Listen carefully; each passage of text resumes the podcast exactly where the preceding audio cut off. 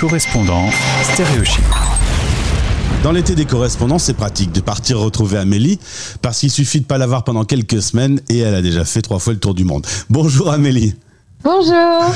Dernière fois qu'on s'est parlé, c'était en mars dernier. Tu étais au Népal et on se parlait dans le cadre euh, du mois spécial Digital Nomade. Tu euh, avais une révélation. Tu savais que tu ne rentrerais jamais euh, oui, bah, c'est vrai, du coup, euh, bah, ça fait euh, depuis 2019 que je suis pas rentrée. Mais en fait, j'ai dû rentrer pour des raisons familiales. Donc, après le Népal, je suis partie en, Turquie pendant une semaine. Et ensuite, j'étais en France pendant deux semaines. Et là, je suis à Berlin. Donc, c'est bon, j'ai quand même réussi à m'échapper assez rapidement. En tout cas, tu as validé le concept que tu ferais une vie de digital nomade en parcourant le monde et en travaillant en même temps. Ouais, bah du coup euh, maintenant, bah, mon business model en fait évolue un peu euh, jour après jour, enfin mois après mois. Donc avant j'étais prof euh, en ligne à plein temps, maintenant je suis plus que prof en ligne à mi-temps et j'ai commencé une chaîne YouTube il y a sept mois qui s'appelle Last Series 2020, qui donne des conseils aux voyageurs, qui aussi montre des destinations. Voilà, je mange des piments et des insectes pour faire le buzz en gros.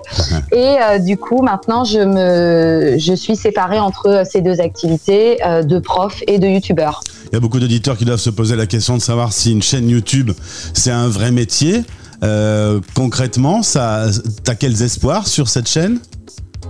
Alors, euh, bah, euh, j'ai euh, de grands espoirs. Je sais que ça va marcher parce que le contenu, il est, il est vraiment incroyable puisqu'on voyage tout le temps, on a plein de choses à montrer.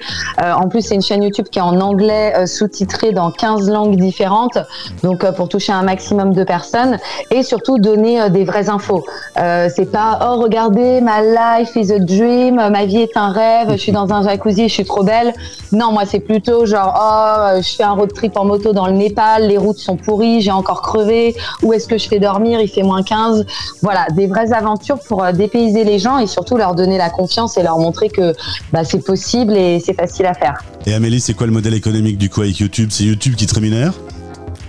Alors, euh, pour être rémunéré par YouTube, euh, il faut 1000 abonnés et 4000 heures de visionnage. Et même quand tu as des millions de vues, c'est peanuts.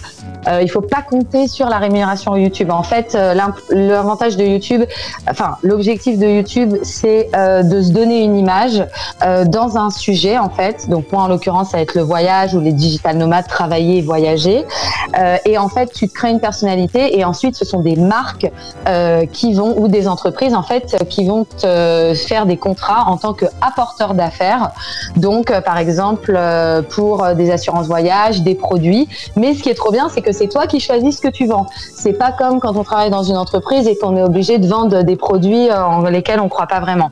Là, en fait, c'est moi qui vais envoyer des emails euh, à des marques que j'adore euh, pour leur dire, bah voilà, je suis youtubeuse, j'aimerais être apporteuse d'affaires pour vous. Ma cible, c'est ça. Donc je leur dis, bah voilà, les gens qui regardent mes vidéos, ils ont cet âge, ils sont telle nationalité, ils sont intéressés par tel sujet. Et si ça intéresse les marques, et ben on signe un contrat et après, bah, c'est toujours à moi de vendre, mais euh, voilà. C'est un peu ça, en fait, surtout qui peut rapporter de l'argent euh, euh, grâce à YouTube. C'est l'image que ça donne, plus que YouTube les vues en soi. La dernière vidéo que tu as publiée, c'est sur ton petit voyage, ton trip au Cambodge. comment tu as monté cette vidéo? C'est long à faire. Et comment tu fais pour le traduire en autant de langues? Alors oui, comme tu as dit, est-ce que euh, une chaîne YouTube c'est un vrai travail? Alors en termes de revenus, euh, ça ça dépend, mais en termes de masse de travail, c'est énorme. Pour monter une vidéo, par exemple, cette vidéo là que j'ai faite, elle représente à peu près 50 heures de montage parce que c'est une vidéo qui est très difficile à monter dans la mesure où enregistrer le contenu en soi, ça prend une heure. Je me mets devant la caméra, je discute, je raconte dans telle ville vous faites ça, l'essence ça coûte tel prix, machin machin.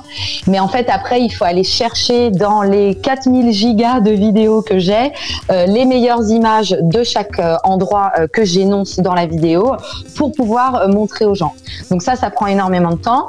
Et après, en fait, as la vidéo finale, elle fait 50 minutes, sauf que 50 minutes, bah, personne va regarder ça pendant 50 minutes. Donc après, c'est à toi de la regarder encore et encore pour couper, couper, couper, couper, pour ne pas se répéter, toujours aller à l'essentiel, etc. et faire une vidéo de qualité. Donc c'est hyper long. et ensuite, pour tout ce qui est les traductions, donc en fait, il y a un outil Google. Donc par exemple, hier, traduire en 15 langues, ça a dû me prendre 7 heures. Donc c'est pas énorme, c'est juste une journée de travail. Et donc tous les contenus, donc le titre et la description ont été traduits euh, dans les 15 langues euh, que j'ai sélectionnées moi-même en fonction de mon audience et en fonction des utilisateurs de YouTube.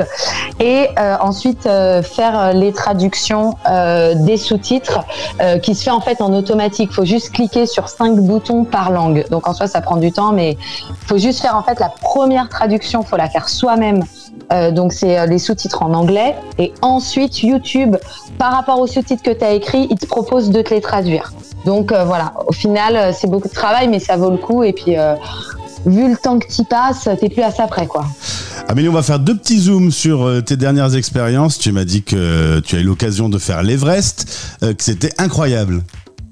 Oui, alors j'ai eu la chance d'aller dans l'Everest euh, au mois d'avril pendant deux semaines avec euh, mes parents euh, qui étaient venus de France et qui adorent le trekking. C'était un rêve pour eux et on n'arrive toujours pas à réaliser qu'on l'a fait. Et avec mon copain, donc on est parti pendant deux semaines sans guide et sans porteur parce que bon, comme on vivait au Népal depuis six mois, on connaissait quand même pas mal de choses et c'était absolument incroyable, beaucoup plus simple, beaucoup plus facile que j'imaginais.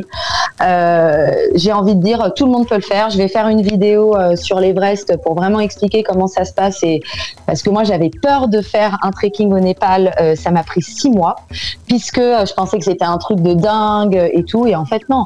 On est allé euh, jusqu'à l'Everest Base Camp. c'était incroyable. des vues à couper le souffle. Tu vois l'Everest tous les jours, l'Otse, toutes les montagnes. Tu es entouré de géants, 7000, 8000 mètres. c'est absolument magnifique.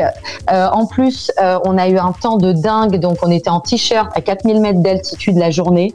Euh, incroyable. Par contre, la nuit, ça caille grave. Euh, c'était dur et pourtant, on l'a fait en été. Donc, si euh, vous voulez faire l'Everest au mois de novembre, achetez vraiment des vêtements techniques parce que la nuit, il fait moins, 25 dedans et moins 25 dehors. Donc, c'est dur. Autre, magique. autre zoom, c'est Berlin où tu te trouves actuellement au moment où on se parle. tu y es depuis 15 jours. À peine arrivé, on te propose de vivre la Technoparade qui a été suspendue pendant deux années à cause du Covid. Les organisateurs attendaient 20 000 personnes. J'ai vu des photos, c'est hallucinant. Il y avait euh, a priori autour de 200 000 personnes dans les rues. Ouais, c'était un truc de dingue. Euh, en fait, euh, c'était un truc de dingue. On s'est retrouvé là-bas euh, grâce à notre colocataire avec une, sa bande d'amis. Donc en plus super ambiance. On était tous habillés. c'était un mélange entre la Gay Pride et les techno parties de Berlin. La musique était incroyable. Il y avait des, des milliers, des milliers de personnes à perte de vue. Une ambiance géniale. Vraiment, tout le monde sympa, tout le monde avec le sourire, tout le monde en train de danser dans la rue. On a beaucoup marché. On est parti de, l'ouest euh, pour euh, revenir au milieu de Berlin et euh, c'était juste une énorme rave. Je suis montée sur les épaules d'un mec, j'ai pris une vidéo, on ne voyait que des gens à perte de vue. moi, je suis une grande fan des Gay Pride en Europe, surtout Paris, parce que j'ai habité là-bas. Mais là, c'était la Gay Pride de Paris, mais puissance 10. Euh, en termes de nombre de personnes. Quoi. C'était, euh, j'avais jamais vu ça de ma life. Trop, trop, trop cool.